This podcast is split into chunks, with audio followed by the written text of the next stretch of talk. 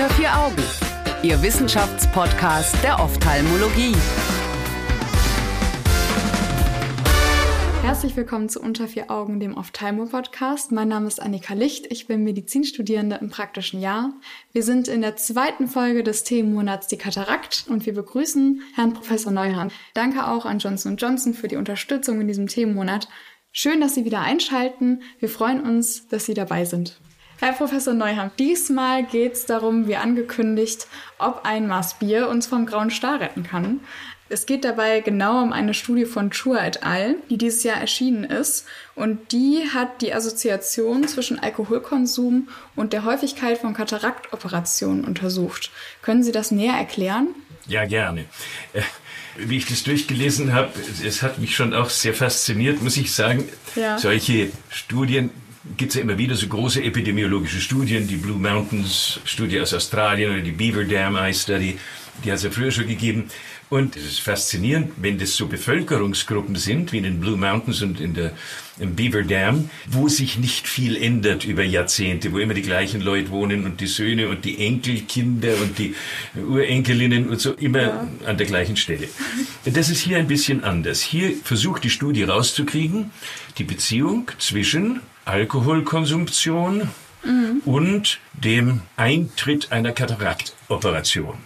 Ja.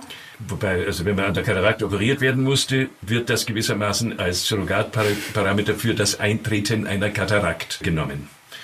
Die Datenbank, aus der die Daten bezogen wurden, das ist einmal die British Biobank mhm. äh, und zum anderen eine europäische prospektive Datenbank für Krebserkrankungen eigentlich. Aha. Und deren britischer Zweig in Norfolk. Diese beiden das sind dann eben zwei Kohorten aus dem Vereinigten Königreich. Diese zwei Kohorten sind darauf sozusagen untersucht worden. Und es waren wirklich viele Patienten, die da mit eingeschlossen wurden. Ne? Wahnsinnig viele Patienten. Insgesamt waren es fast eine halbe Million von der UK Biobank mhm. und 23.000 plus Patienten von dieser Epic Biobank, von dieser Krebserkrankungsbank. Jedenfalls aus England. Das ist echt ziemlich groß. Was die gemacht haben, ist mal sehr kurz zusammengefasst. Diese Datenbanken haben beim Eintritt der Patienten in die Datenbank sozusagen mhm. haben Sie riesige Fragebögen ausfüllen müssen, wo alle möglichen Fragen gestellt worden sind. Größe, Gewicht, 27.000 verschiedene Parameter, darunter auch Alkoholkonsumtion, Rauchverhalten, Physical Activity, wie man halt sportlich drauf ist, wie man sich bewegt, um nur ein paar wenige zu nennen, die hier dann auch noch so mit ausgewertet worden sind. Mhm. Und dann haben sie untersucht, wann bei diesen Patienten eine Kataraktoperation eingetreten ist, also in der Biobank notiert worden ist. Die Patienten aus der Epic Bank sind über fast 16 Jahre nachverfolgt worden, die aus der US Biobank über etwa acht Jahre nachverfolgt worden also maximal zehn Jahre. Die aus der Epic Bank, das sind die genommen worden, die zwischen 1993 und 97 da eingeschlossen worden sind und dann longitudinal mhm. nachverfolgt worden. Ja. Und bei der US Biobank sehr viel später, deswegen ist deren Nachbeobachtungszeit bis zum Publikationszeitraum halt nur halb so lang. Kurz gesagt, das ganz zusammen kondensierte Resultat der Studie ist, geringer bis mäßiger Alkoholkonsum verringert das Risiko für das Eintreten einer Kataraktoperation gegenüber gar kein Alkoholkonsum mhm. und gegenüber ganz furchtbar viel Saufen. Wobei gegenüber den Vieltrinkern nur in einer Datenbank eine Risikoerhöhung für die Vieltrinker war, in der anderen Datenbank waren auch die Vieltrinker, hatten weniger Risiko als die gar nicht Trinker. Das ist ja schon verrückt. Also eigentlich müsste man ja denken, dass die Leute, die keinen Alkohol trinken und vielleicht auch eher bewusst darauf verzichten, dass die dann auch weniger Katarakt haben. Also das wäre jetzt das gewesen, was ich erwartet hätte. Aber mhm. Ja, da gibt's einen alten bayerischen Spruch, der heißt, saubst, stirbst, saubst nicht, stirbst auch, also saubst. das, ist, das, ist die, das ist die sehr simple, wie soll ich denn sagen, Lebensweisheit jetzt ohne UK Biobank. Ja. Aber dies hier, das freut einen ja, wenn man an einem Glas Wein mhm. Freude hat und das jetzt auch nicht übertreibt, dann freut es einen ja. Auf der anderen Seite, also ich darf vielleicht noch einmal einen Gang zurückschalten. Gern. Solche Korrelationsstudien finde ich immer wieder wahnsinnig interessant und solche Biobanken bieten sich ja für solche Korrelationsstudien an. Die haben hunderttausende von Daten von den Leuten und die kannst du jetzt wie ein großes Kartenspiel durcheinander mischen und schauen, ob sich da irgendwo irgendwelche Korrelationen ergeben. Mhm. Das große Problem bei all diesen Dingen ist, dass eine statistisch signifikante Korrelation bestimmter Parameter zueinander dann immer sozusagen sprunghaft als Begründung für eine kausale Korrelation genommen wird. Gäbe es denn eine Grundlage für eine kausale Korrelation? Also gibt es da irgendwie einen Wirkmechanismus? Das ist in der Diskussion dieser Studie am wenigsten ausführlich diskutiert.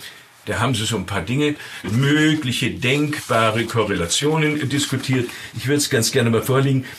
The mechanism via which alcoholic beverages may protect against cataract development is not clear. Aha. That's a very clear statement. Ja, eigentlich schon. Und dann kommen ein paar Dinge, dass man weiß, dass Rotwein irgendwelche wahnsinnigen Verbindungen im Blut weniger macht und mediterrane Diät, wo der Rotwein auch dazu gehört, das macht ja auch weniger Herzinfarkt, sagt man, weiß man aber nicht. So schön ich das auch wieder finde, dass man solchen Dingen einmal nachgeht, so wichtig finde ich als allererstes Statement, da gibt es einen sehr schönen Kommentar dann unmittelbar auf den Artikel selbst folgend. Das machen die amerikanischen Zeitschriften eigentlich sehr schön. Mhm. Über eine Seite, wo sich jemand ein bisschen damit auseinandersetzt, wohlwollend, aber auch kritisch.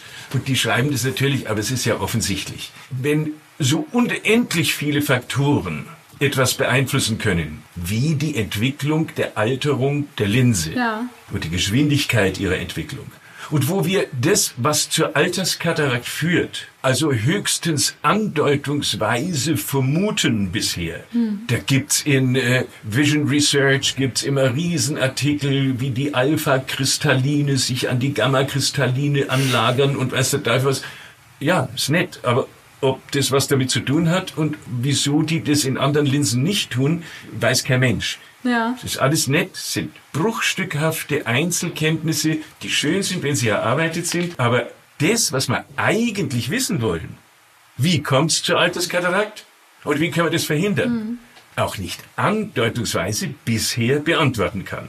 Das ist für die Kataraktchirurgen schön, weil dann ist zumindest für unsere Lebenszeit ist das Geschäft mit der Kataraktextraktion gesichert ja. Äh, wenn ich das mal so etwas augenzwinkernd ironisch sagen darf. Also man weiß nicht, ob es jetzt wirklich eine Kausalität ist oder eine Assoziation. Und dieser Kommentar. Ob es eine Assoziation ist, eine partielle Kausalität, auf eine andere ja. Kausalität hinweist, mhm. oder ob es eben eine zufällige Assoziation ist.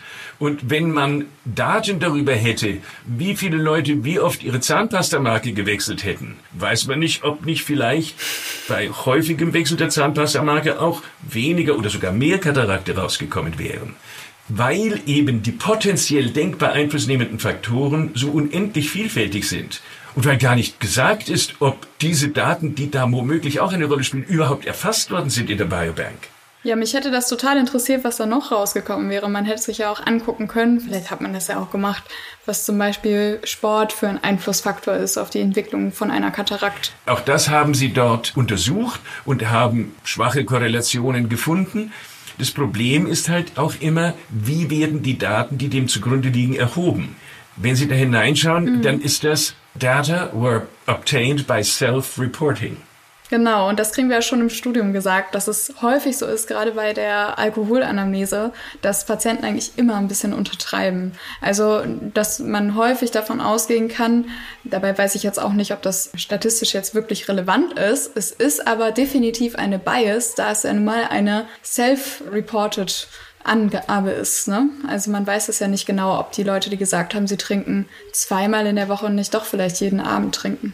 Genau. Und darüber hinaus kann man nochmal sagen, das ist ja noch nicht mal schaminduziertes Verschweigen oder Diminuieren sozusagen der Angaben. Es könnte auch einfach sein, dass man sich nicht mehr so recht erinnert oder dass man in der besten Meinung ehrlich zu sein, das aber nicht mehr so mhm. genau drauf hat und sich nicht mehr so erinnert, wie viel man als Student gesoffen hat oder so. Äh, ja, wenn ich das immer so etwas platt sagen darf. Ja, klar. Das finde ich halt alles relativ schwierig und dann relativ wolkig an der Datenqualität. Mhm. Was für mich bleibt, ist, naja, es gibt immer mal wieder solche Hinweise. Wie gesagt, die Blue Mountains Studie, das war aber eine Querschnittsstudie, keine longitudinale Studie. Ja? Vielleicht müssen Sie kurz erwähnen, worum es in der Studie überhaupt ging, weil mir ist das jetzt zum Beispiel kein Begriff. Die Blue Mountains Studie, nein, die Blue Mountains Studie war eine allgemeine epidemiologische Studie, hm. unter anderem über das Vorkommen, über die Häufigkeit von Katarakten. Okay, gut. Und da sind noch viele andere Fragestellungen beantwortet worden. Und unter anderem hat die Blue Mountains Studie, weil sie diese ganzen Riesendaten von dieser relativ konstanten Bevölkerung in den Blue Mountains in Australien gesammelt hat. Da haben sie unter anderem das wohl auch untersucht. Ich kenne die Blumatenstudie aus ganz anderen Zusammenhängen. Und die ist hier eben zitiert, dass die da auch einen Zusammenhang in ähnlicher Weise, geringer bis mäßiger Alkoholgenuss, ist eher Katarakt bremsend, sage ich jetzt mal, dass die so einen haben. Aber da sehen Sie schon, diese Studie ist zumindest longitudinal. Ja. Die haben also Basisdaten irgendwann in den 90er Jahren erhoben und haben die bis Ende der 10er Jahre jetzt nachverfolgt, ja, 18 Jahre mhm. nachverfolgt. Mhm. Dann haben sie zum Beispiel, damit sie möglichst wenig Fehler machen können oder damit man ihnen möglichst wenig vorwerfen kann, haben sie zum Beispiel Leute, die schon eine Katarakt hatten, als sie eingeschlossen wurden und die innerhalb eines Jahres nach Einschluss schon eine Kataraktoperation gekriegt haben, die haben sie ausgeschlossen, weil man da mhm. wieder argumentieren könnte, ja, das verfälscht ja. das Ergebnis und so weiter. Wo wir beim Verfälschen von Ergebnissen sind, noch eine Sache. Könnte es nicht einfach sein, dass Alkoholiker sich viel später operieren lassen? Eine wunderbare Idee, eine der vielen Faktoren, die, in Anführungszeichen, das verfälschen können. Hm. Weiß man aber nicht. Könnte sein, müsste man untersuchen, ob das systematisch ist oder ob, ja, gibt's schon, aber ist nicht systematisch. Okay. Die Kommentiererin dieser Studie weist auf viele solche Möglichkeiten hin, tut das mhm. sehr nett, sehr respektvoll auch, weil die Studie wirklich statistisch also bis zur Erschöpfung sauber durchgearbeitet ist und als möglich an Statistik berücksichtigt hat, das meinen statistischen Sachverstand also erheblich überfordert. Aber man sieht, das haben wir übrigens auch noch, damit dieser Bias, diese Verfälschung nicht eintreten kann, haben wir es auch noch mal so rum untersucht. Wobei mir persönlich die statistische Kompetenz fehlt, zu untersuchen, ob das dafür wirklich eine kompetent ausschließende statistische Methode ist und so weiter. Ja, sie leitet den Kommentar ja aber auch ein, indem sie sagt, dass es ja schon eine Assoziation gibt zwischen Eisverkäufen und Waldbränden in den USA und dass das ja nicht zwangsläufig heißt, dass man einen Busch anzündet, wenn man sich ein Hagen das Eis kauft. Das ist ein Zitat, was sie dann direkt mal anführt. Wäre das ein Fazit, was wir jetzt auch am Ende dieser Diskussion ziehen könnten, dass es letzten Endes erstmal eine Assoziation ist und dass noch keine Kausalität feststeht? Klassiker kann ich kann ich nur tief verbeugend nicken und sagen, ganz genau so ist es. Man vergesse nicht den Grundsatz und den vergesse man übrigens in ganz vielen anderen Studien und ja. in ganz vielen anderen Dogmata, die die Augenheilkunde so bereithält, gilt dafür genauso. Eine zahlenmäßige statistische Assoziation ist mhm. noch keine Kausalität. Eine Kausalität wird immer zu einer zeitlichen Assoziation führen. Ja. Eine zeitliche Assoziation bedeutet keineswegs eo ipso eine Kausalität. Das ist einer der, wie ich immer wieder finde, zum Verzweifeln häufigsten Fehler in wissenschaftlichen Diskussionen. Eins Aha. meiner Hobbys dabei ist, wir werden auch noch über eine solche Studie reden, ist die Häufigkeit von Netzhautablösungen nach Kataраktoperationen, aus der per Dogma in der Augenheilkunde geschlossen wird, Kataраktoperationen erhöhen das Amotio-Risiko beträchtlich. Zahlenmäßige Assoziationen gibt es viele, die sich statistisch wunderbar immer wieder in Frage stellen lassen, selbst wenn sie es nicht täten. Die zeitliche Assoziation ist keine Kausalität. Sie kann darauf hinweisen, wenn wir die Kausalität dann tatsächlich begründen können, mechanistisch.